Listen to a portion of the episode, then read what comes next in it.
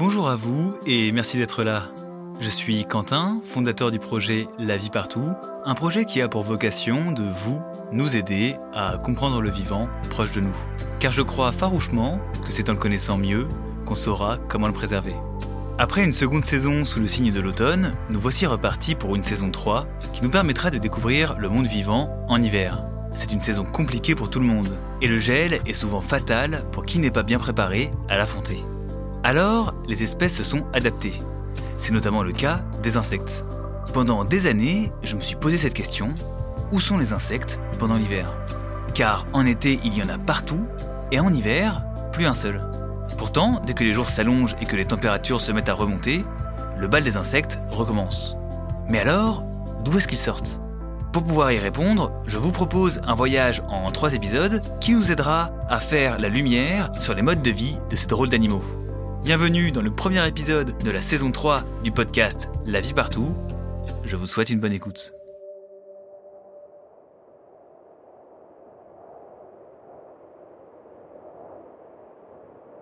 Au moment où j'enregistre ce podcast, nous sommes au mois de janvier. L'été est loin et il fait bien bien froid dehors. Tout est comme figé en dormance dans l'attente de jours meilleurs. Moi, je suis bien au chaud à l'intérieur, à côté du poêle. Je ne vous apprends rien, en hiver, le chauffage, c'est assez génial. Car nous autres, êtres humains, sommes animaux à sang chaud. Pour être en bonne santé, notre corps maintient une température constante de 37 degrés toute l'année. D'ailleurs, on entend souvent parler d'animaux à sang chaud et d'animaux à sang froid. Sauf que ça prête un peu à confusion. Alors je vous propose de nous intéresser de plus près à ces notions, car c'est important de comprendre ça pour savoir comment les insectes passent l'hiver. Déjà, il faut se dire qu'il n'existe pas vraiment d'animaux à sang chaud, ni d'animaux à sang froid. Même si on l'entend souvent, ce n'est pas exact scientifiquement de dire ça. Prenons par exemple un lézard. On dit du lézard qu'il est un animal à sang froid, car il doit se chauffer au soleil pour chauffer sa machinerie interne et pouvoir vaquer à ses occupations. Sauf qu'après s'être chauffé au soleil, son sang est loin d'être froid. Il peut même atteindre 45 degrés. Du coup, on pourrait dire que c'est un animal à sang froid, enfin pas vraiment, enfin pas après qu'il soit allé au soleil, enfin mais juste parfois. Bref, c'est pas très précis.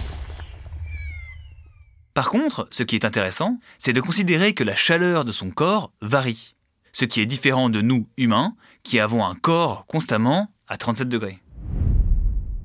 Il existe donc des animaux dont la température corporelle ne varie pas, ou presque pas, comme nous les humains, et c'est aussi le cas d'autres mammifères et des oiseaux par exemple, et il en existe d'autres dont la température corporelle varie, comme chez les reptiles et chez les insectes.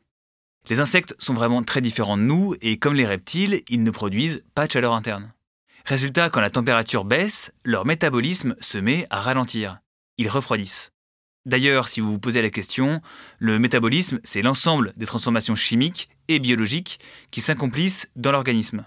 Pour faire simple, on peut se dire que l'efficacité de notre métabolisme, c'est un peu l'équivalent de notre vitalité. Pour accélérer leur métabolisme et donc leur vitalité, les insectes dépendent pour la plupart de la chaleur de leur environnement, et donc du soleil. Plus le climat est chaud, plus les insectes vont être pleins d'énergie. Et c'est d'ailleurs pour ça qu'ils ont l'air surexcités quand il fait chaud. A l'inverse, plus les températures sont basses, plus leur métabolisme va ralentir, et c'est aussi pour ça qu'il arrive qu'on trouve des bourdons tout engourdis le matin, car leur corps n'est pas assez chaud pour qu'ils puissent avoir l'énergie de s'envoler. Voilà pourquoi les insectes disparaissent quand arrive l'hiver. C'est une question de survie. Il va falloir qu'ils trouvent une manière de passer la saison froide en attendant le retour des beaux jours. Et ça tombe bien, car pour trouver des insectes en hiver, le mieux, c'est d'aller au jardin.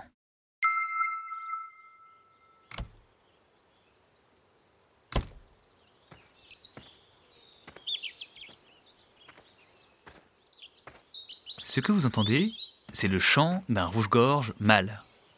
Il est mignon, mais c'est un oiseau extrêmement territorial. Il s'est installé ici car il y trouve à manger. Mais attention, il est prêt à se battre contre n'importe quel intrus qui ressemble de près ou de loin à un autre rouge-gorge. Car ce jardin, c'est son territoire. Il cherche à le garder pour avoir la meilleure place au printemps pour se reproduire. Mais ce n'est pas ce qui nous intéresse, car aujourd'hui, on parle insectes. Alors, comme nous l'avons vu en début d'épisode, les insectes ont besoin de chaleur pour vivre. Et le froid risque de les tuer. Une des stratégies pour passer l'hiver, c'est de vite vite se reproduire pendant la belle saison, de pondre et de mettre à l'abri la future génération avant de mourir. Par exemple, si je fouille dans le tas de compost, je vais facilement trouver des bébés insectes. Là par exemple, c'est une grosse larve de cétoine dorée. Elle est grosse, blanche et bien dodue, prête à se transformer. Adulte, la cétoine dorée ressemble à un gros scarabée vert brillant qui vole en faisant un bruit d'hélicoptère pas franchement gracieux. Elle vole au printemps et en été et meurt avec la fin des beaux jours. Mais, si tout va bien, elle aura pondu dans le compost et c'est là que ces larves vont se développer avant de se métamorphoser en adultes. Le bébé cétoine, c'est une sorte de grosse larve blanche qu'on trouve du coup souvent dans les tas de compost, les pots de fleurs ou dans le sol des potagers quand on travaille. Et si je vous parle de cet insecte, c'est pour mettre le doigt sur quelque chose. Parce que ce qui est fou, c'est qu'il y a pas mal d'insectes qui passent la majeure partie de leur vie sous forme de larves. Nous, on ne les voit qu'à l'état adulte, mais en vrai, le monde des insectes, c'est surtout un monde de petits vers bien gloutons. Enfin, ça dépend des espèces évidemment. Mais en général, un insecte va passer par plusieurs stades de métamorphose avant de passer à l'âge adulte. Et ça peut être sacrément long. C'est important de savoir ça car c'est central dans leur façon de passer l'hiver. De nombreux insectes passent l'hiver sous forme juvénile, loin de nos yeux. Ils se transformeront au printemps, et c'est là que nous pourrons les voir. Je vous explique. La vie des insectes commence sous forme d'œufs, un peu comme chez les oiseaux. Mais la comparaison s'arrête là. Une fois sortie de son œuf, la larve va manger. Pour certaines, énormément. Puis, une fois que la larve aura suffisamment grossi, elle va muer, un peu comme un serpent qui perd sa peau pour grandir. Après sa mue, la larve recommencera à manger, puis fera une seconde mue, et ainsi de suite, jusqu'à arriver à son stade final. Bon, c'est simplifié, hein, car les insectes ont des modes de vie et de développement extrêmement variés. Tous ne passent pas forcément par l'étape de mue ou inversement, mais vous voyez l'idée. Alors, après l'œuf, il y a le stade larvaire. C'est un peu la première partie de la vie de l'insecte. Un peu comme l'enfance pour nous. Et c'est assez dingue quand on les observe, car la plupart des insectes sont complètement différents sous forme de larves par rapport à leur aspect une fois adultes. Comme pour les chenilles qui se transforment en papillons. Ça ressemble carrément à deux espèces différentes. Pour se transformer en adulte, l'insecte passera parfois par un stade supplémentaire qu'on appelle la nymphe ou la pupe. Cette étape va permettre à l'insecte de passer d'une larve toute dodue à un majestueux insecte adulte prêt à donner naissance à la future génération d'insectes. On appelle ce stade adulte l'imago. Alors, pour récapituler, la vie d'un insecte, ça donne œuf, larve, nymphe, imago. C'est vraiment très simplifié, mais ça aide à comprendre. D'ailleurs, si vous voulez en savoir plus, je vous mets un lien dans les sources pour creuser le sujet. Si je vous parle des différentes étapes de la vie d'un insecte, c'est parce que ce sont autant de moments qui vont permettre aux insectes de passer l'hiver. Alors maintenant qu'on connaît toutes ces étapes, nous allons pouvoir répondre à la question où sont les insectes pendant l'hiver? On est là pour ça après tout. Comme je vous le disais, la plupart des adultes que nous voyons volter dans nos jardins en été vont mourir dès l'hiver venu. Ils vont donc devoir se reproduire très très vite avant que l'hiver arrive et mettre leur progéniture à l'abri avant de mourir. Pour permettre la survie des juvéniles, il faut donc de bonnes cachettes.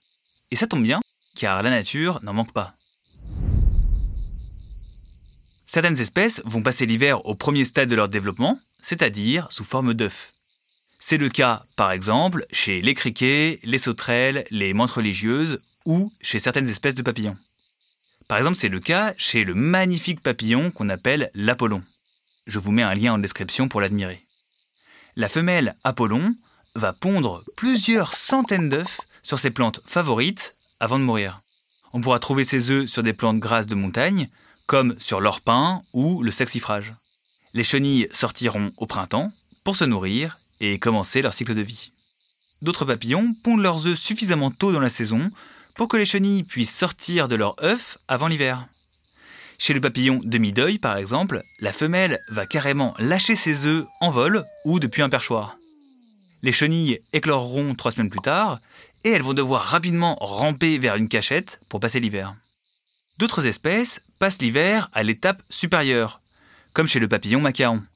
La chenille aura quasiment fait son cycle complet et passera l'hiver sous forme de chrysalide.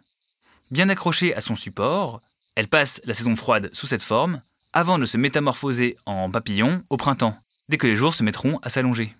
Ce qui signifie que ces insectes ont la capacité de résister au gel. Gardez ça en tête, on en reparlera dans l'épisode 2.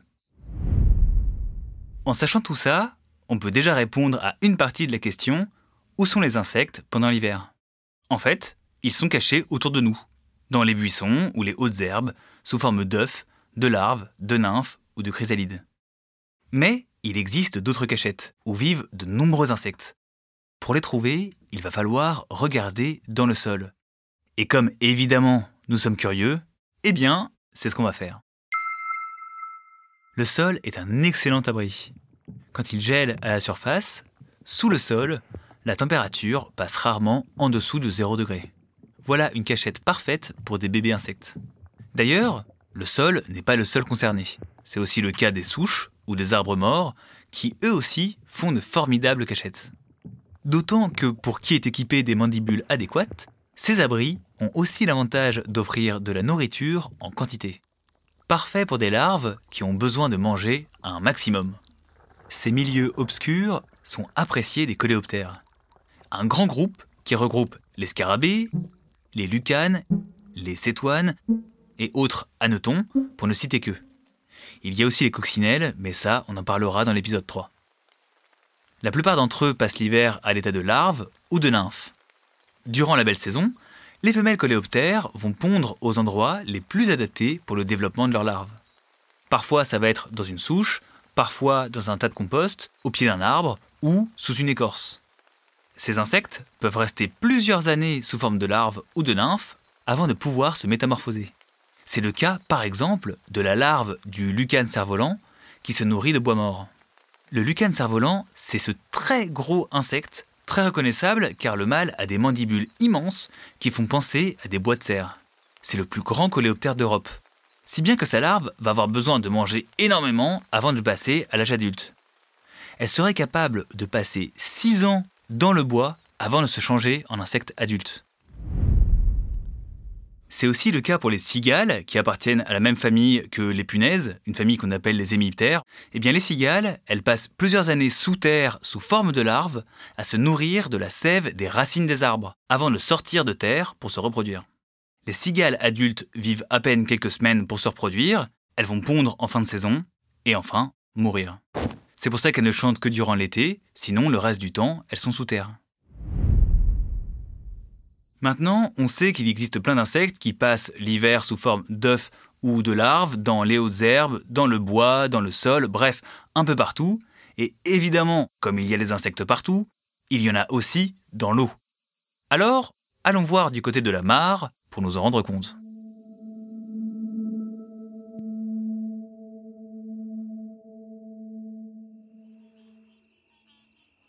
Ça peut paraître étrange, mais l'eau aussi est un isolant. Enfin, je vous explique. Quand la température est négative à l'extérieur de la mare, l'eau va geler en surface, mais elle restera liquide en profondeur. Ce qui va être bien pratique, notamment pour les larves de libellules, qui y passent l'hiver. En fait, les larves de libellules, elles passent pas seulement l'hiver dans l'eau, elles sont même capables d'y passer plusieurs années sans problème. Ces larves, ce sont des prédatrices assez redoutables des étangs et des mares, qui s'attaquent aux larves d'autres insectes comme à celle des moustiques par exemple.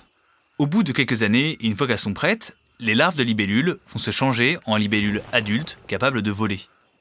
Et elles sont capables de véritables prouesses. Certaines peuvent même traverser des continents. Mais je ne vous en dis pas plus, car nous allons développer ça dans les prochains épisodes. À présent, il est temps de conclure.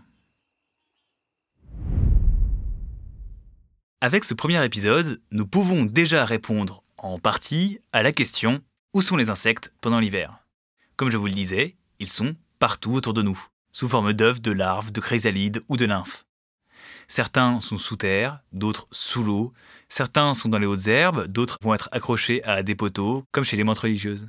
Mais il existe des insectes capables de passer l'hiver à l'âge adulte sans geler. À force d'évoluer, ils ont acquis la capacité de résister au froid, parfois en produisant des molécules antigel. Cet exploit méconnu permet à certains papillons de vivre une année entière et d'hiberner à l'abri dans le lierre ou contre les écorces des arbres. C'est ce que nous irons explorer dans le prochain épisode. Merci de m'avoir écouté, prenez soin de vous et à samedi prochain. Merci d'avoir écouté cet épisode, j'espère qu'il vous aura plu. Pour m'aider à le faire connaître, je vous invite à le noter et à le commenter si cela vous est possible. Ça permettra de le faire remonter sur les plateformes d'écoute.